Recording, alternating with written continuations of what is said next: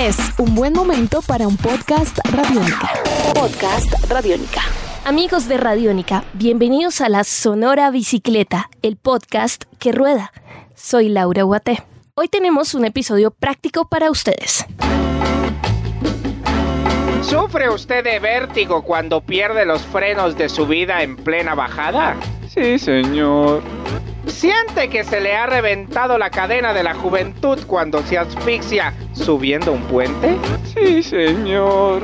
¿Se le han pinchado las ganas de vivir? Sí, señor. Para todos estos problemas aplicados a su cicla, comienza la Sonora Bicicleta. Invitamos a dos ciclistas que son lo mejor que le puede pasar si usted va rodando y tiene un accidente. Ellos tienen experiencia en toda clase de reparaciones y hoy nos van a compartir soluciones para tres accidentes comunes como son un pinchazo de rueda, una cadena reventada y una falla de frenos. Así que por favor preséntense. Ah, bueno, yo, mi nombre es Alejandro Cordó. Alejandro está muy emocionado porque esta es su primera vez en radio. Eh, sí, es mi primera vez en radio y muy emocionante porque todo esto es bonito. Háblale muy como bien, al Muy micro. prístino. Ah, sí, hablemos al micrófono. Sí, es mi primera vez en radio. Y no me soportó mi voz grabada, pero vamos a ver cómo sale esto. Bueno, también quiero saludar a Daniel Carreño, que ya nos habíamos visto en el capítulo de la bici escuela, de Exacto. aprender a montar bicicleta. ¿Cómo has estado, Daniel? Muy bien, gracias. Alejandro es historiador y biciactivista y Daniel es mecánico de bicicletas y voluntario en la bici escuela. Muchachos, ¿cuál es su historia personal con la bici? Yo desde que tengo memoria ando en bicicleta. O sea, eh, mi primera bicicleta, el, el recuerdo de mi primera bicicleta es, un, eh, es una bicicleta de lo que se llamaba cross. Eh, una bicicleta que tenía una sola velocidad y que aparte de eso, pues lo único que tenía eran los frenos.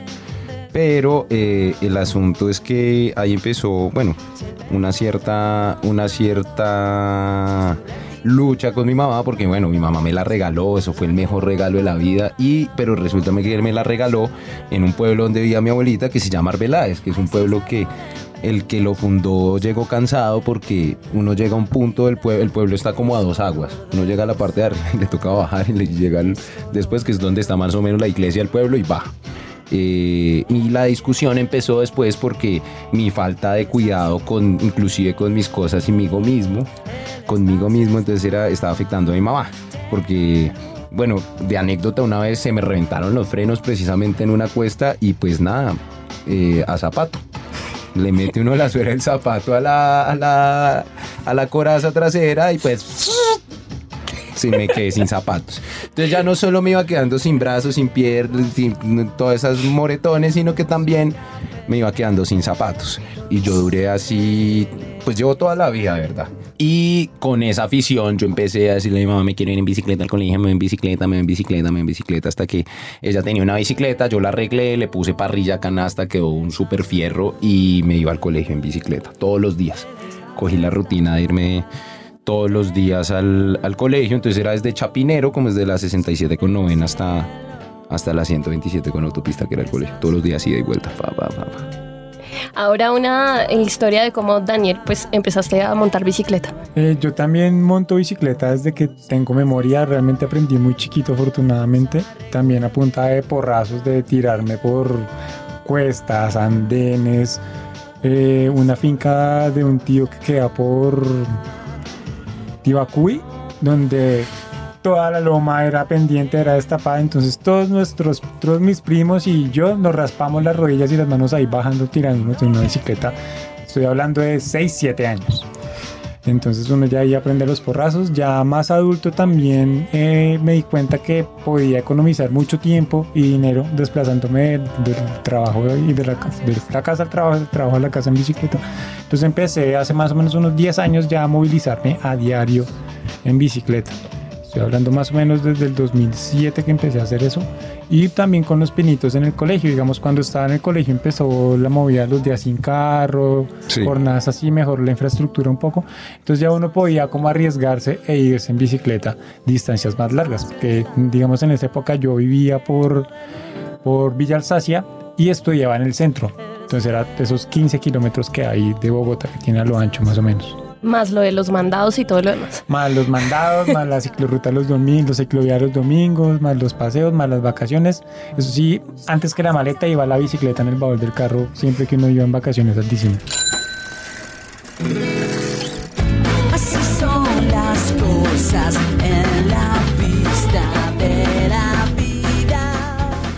Bueno, lo genial de tener a Daniel y Alejandro aquí es que podemos hacerle cualquier tipo de consulta que haya en bicicleta, pero quiero aprovechar este podcast para que si usted está del otro lado y le ocurren unos accidentes muy comunes que pueden andar en bici, aquí tenemos los expertos y nos van a decir como más o menos qué es lo más práctico que uno puede hacer. Y son tres casos muy comunes. El primero, iba andando, iba a hacer una vuelta, me, me atravesé en un hueco y se pinchó la bicicleta. ¿Qué hago? Bueno. eh, Primero uno busca un andén cercano, Sí, un sitio que esté despejado. Eh, si lo da la ocasión, pues llora primero. Dependiendo del traje que use. Exacto, el traje que uses, si va a ¿Y qué tan tarde iba? Y qué tan tarde iba. y lo otro es mirar qué pasó. O sea, hay varios tipos de pinchazos. Eh, puede ser un pinchazo por, no sé, un vidrio. pues están como los pinchazos punzantes, que Sí. son los vidrios, piedras, grapas, alambres, alambres de púas, todas esas cosas que perforan el neumático. Alambrito delgado. Exactamente. Esa grapa de oficina, esa es clásica para pinchar. Y el otro tipo es el andenazo. ¿Qué pasa cuando uno se pincha por un andenazo o por un hueco? Que eh, la fuerza con la que uno va presiona el neumático contra el rin y lo muerde. Entonces es ese pinchazo que uno ve que tiene, queda como en dos huequitos al lado y lado, que la gente usualmente no se da cuenta y es pinchazo, tapa solo un hueco, pone la rueda y se vuelve a pinchar porque no tapó el otro hueco.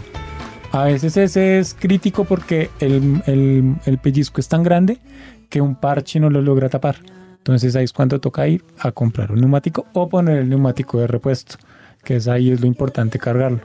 Y el pinchazo clásico normal sí es como, pues primero revisar uno que lo pinchó. O sea, echarle una revisada a la rueda, mirar si fue una grapa, un vidrio. Bueno, pero a- antes una acotación. O sea, de verdad tienen que pararse en un sitio donde puedan despinchar. No es que estoy en la mitad de las Américas por el carril rápido de la Ah, izquierda sí, y parqué que- la bicicleta, la volteé y me bajo y la buceta me roza. el- o sea, hay que ubicarse en un andén, posaderas. en una bahía. Es en un andén, una bahía, donde tampoco lo atraquen a uno, Ajá, sino que que, la luz. idea que haya luz y ponerse a trabajar en, en- en la despinchada. Sí. Hay, hay otra, también hay una forma y es que muchas veces la bicicleta se pincha porque al interior de la, de la cubierta, de la coraza, eh, están los huecos por donde se meten los tornillos para los radios. Eso por lo general uno le pone un protector de caucho. eh, porque si uno infla muy bien el neumático, el neumático, eso. el neumático se va metiendo en los huecos y ya en cualquier toque se estalla. Entonces hay que tener eso cubierto y uno verifica que esa no haya sido por ahí. Eh, uno busca el, el hueco en el neumático y lo infla un poquito, busca el hueco y eh, pues ahí empieza ya el proceso. Todo el dilema. lijar la desinflar el neumático, lijarlo, echarle solución y pegar el parche. Digamos que es como esa es la teoría. Lo siguiente a hacer es revisar el Revisar la coraza. revisar la coraza que no por quede dentro y por nada. fuera que no haya nada que lo vuelva a pinchar a uno, Exacto. porque a uno muchas veces olvida ese paso y uno anda y a las dos cuadras otra vez. Entonces eso es bien importante para evitar eso. Y porque lo que pasa muchas veces era lo, que decía anteriormente, es que, no sé, que un vidriecito pequeño que no lo pinchó a uno, pero está clavado en la coraza. Entonces uno vuelve a andar, la inflama y entonces tú ya le da peso y presión para que entre en la coraza y vuelve y uno se pincha. Eh, una vez eso, pues nada, verificar que inflar otra vez con el parche puesto, verificar que ya no se sale el aire y ya se mete, ya. Y Sí. no es un proceso, o sea, no es un proceso difícil, sino pues es de, de- de práctica, de hacerlo rutinariamente, de ensayar para cuando pase en la ruta, para cuando pase en la ciudad. Porque uno, por, o sea, que te demores así porque eres muy primíparo despinchando, 10 minutos se demora uno despinchando.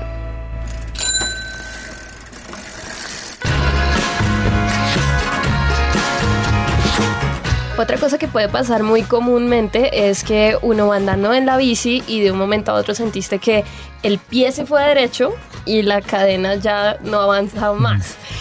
Otra persona que esté oyendo el podcast, ¿qué puede hacer cuando la cadena se zafa o se rompe? Paso número uno, váyase a una zona segura. verifique el daño y llore. Después de eso, busque la solución. Si el tema es de que se soltó la cadena, verifique que la cadena esté templada. ¿Cómo se verifica que la cadena esté templada? Si la rueda de atrás está como en la posición adecuada. A veces la rueda se va para un lado, se va para el otro, si de pronto bajo un andén muy duro o la puntilla de la, de la manzana de atrás está suelta O se dañó. o se dañó, la- o se rompió, o se rompió algo ahí. O sea, si se le reventó la cadena es porque ya se cayó. Porque la inercia de la bicicleta hace que uno se caiga y pues a menos que ya tenga una agilidad bastante de gato, pues no, no se va a caer, pero ahí sí llore y vaya a la bicicletería más cercana, aliste 8 mil pesitos más o menos que vale la cadena y cómprese otra cadena. Si usted tiene el despinador, pues fácil, despina la cadena, quita el pin roto, la une y ya puede seguir andando. Eh, si está en una single speed, sí es más complejo porque eso va a implicar que la rueda de atrás quede más pegada al marco y pues se, le va, se va a quedar frenada. Entonces, sí, aliste los 8 mil pesitos y vaya, cómprese la cadena. Y cuando está simplemente suelta, es alístese porque se va a ensuciar las manos. También. Sí, también. Y, y hay otras cosas que hay que tener en cuenta, es como, eh, pues hace cuánto tengo la cadena, ¿no? Hace cuánto me está molestando la cadena y cómo me está molestando. Si uno deja esa cadena por secula seculurum hasta que la cadena se reventó, cuando usted mira esa pacha también ya está, parecen todas eh, aletas de tiburón de lo gastadas Limadas. que están, limadas. Y eso también es peligroso porque es- pierde tracción la bicicleta. Entonces es más económico cambiar regularmente la bicicleta que cambiar la pacha. Y otro accidente que es muy común es eh, cuando uno va bajando de un lugar y se da cuenta que ya el freno no sirvió el uno o no sirvió el otro. No sirvió el otro. Eh, ¿Qué se hace con eso? Cuando pues ya uno se da cuenta que estuvo muy encima, se fueron los frenos, no, no tengo frenos, pero tengo que llegar hasta la casa. Eso es muy bacano, es una lógica colombiana que pasa también en las carreteras y no solo con las bicicletas, ¿no? Uno va en la bajada, ya pronunciada, y dice, bajada peligrosa, revise frenos. Y uno, bacán, si el carro no me frenó acá, nos jodemos todos. En la bicicleta es lo mismo. preguntar. Uno va bajando y se revienta la. Y zzzz. Entonces uno saca la suela. Exacto, ahí es cuando... eh, Solo para campeones. Sí, o sea, uno tiene dos maneras de frenar cuando está sin frenos. Una es contra un árbol o dos es metiéndole el zapato al pie, el zapato a la rueda, perdón. Entonces, como es, es más práctico eso. Igual para evitar ese tipo de accidentes, uno que hace, también hay que chequear los frenos. Eso es lo importante de uno conocer su bicicleta. Revisar que las guayas no estén oxidadas, que las zapatas no estén gastadas. Entonces es bueno como revisar y tener eso antes de salir. Para ir cerrando el podcast de hoy, tengo una pregunta. Para ustedes, ¿qué es la bicicleta? La bicicleta para mí es mi vida. Yo ya he llegado a tal punto en que si no me puedo ir en bicicleta no me voy. Porque no, también es una cuestión de convencimiento. No me parece que uno tenga que estar pagando por un pésimo sistema de transporte donde todo el mundo te insulta, te trata mal, tú sales deprimido, triste, miserable. O sea, literal, la gente en el transporte público es miserable. Hoy leía que la gente se gasta como 10 horas en el, en- semanalmente en el transporte público. Entonces es, es absurdo. ¿Qué es la bicicleta para usted? No, es un estilo de vida. La bicicleta es un estilo de vida porque cambia la perspectiva, o sea, cambia la perspectiva de ciudad, cambia la perspectiva de cultura, cambia la perspectiva del tiempo. Estoy seguro, o sea, casi en un 99.9% que los que andamos en bicicleta dormimos hasta dos horas más. Es lo que decíamos, uno en bicicleta conoce su entorno. O sea, tú ya sabes saber dónde quedan las panaderías, saben dónde es bueno mecatear, saben dónde son ricas las empanadas, saben dónde eh, está la señora con los juguitos. Entonces uno empieza a conocer porque es una velocidad la que tú compartes con la ciudad. Entonces eso es como lo que hace que uno cambie la perspectiva y le cambie uno el estilo de vida. So listen what your DJ play. La Sonora Bicicleta va a continuar compartiendo historias con ustedes porque somos el podcast que rueda. Daniel y Alejandro, muchísimas gracias por estar aquí en Radiónica. Esta No. es su casa. Con mucho gusto, para eso estamos, para difundir y multiplicar el amor a la bicicleta. Y en la bicicleta. Sí, no, con mucho gusto. Eh, si alguna vez tienen un problema con la bicicleta y si nadie puede ayudarlos, no dude en contactarme. En- por los grupos de Facebook siempre se están las vainas. Si están por Chapinero, Teusaquillo, yo estoy cerca y los puedo solucionar, pues eh, por ahí aparezco, es- estoy pendiente. Pueden escribirme en arroba laurauat en Twitter o utilizando el numeral Sonora Bicicleta. Compartan, comenten, difundan. Este es el podcast que rueda. La Sonora Bicicleta seguirá rodando para atender sus dolencias. Nuestros podcasts están en radionica.rocks, en iTunes, en RTVC Play y en nuestra app Radionica para Android y iPhone. Podcast Radionica.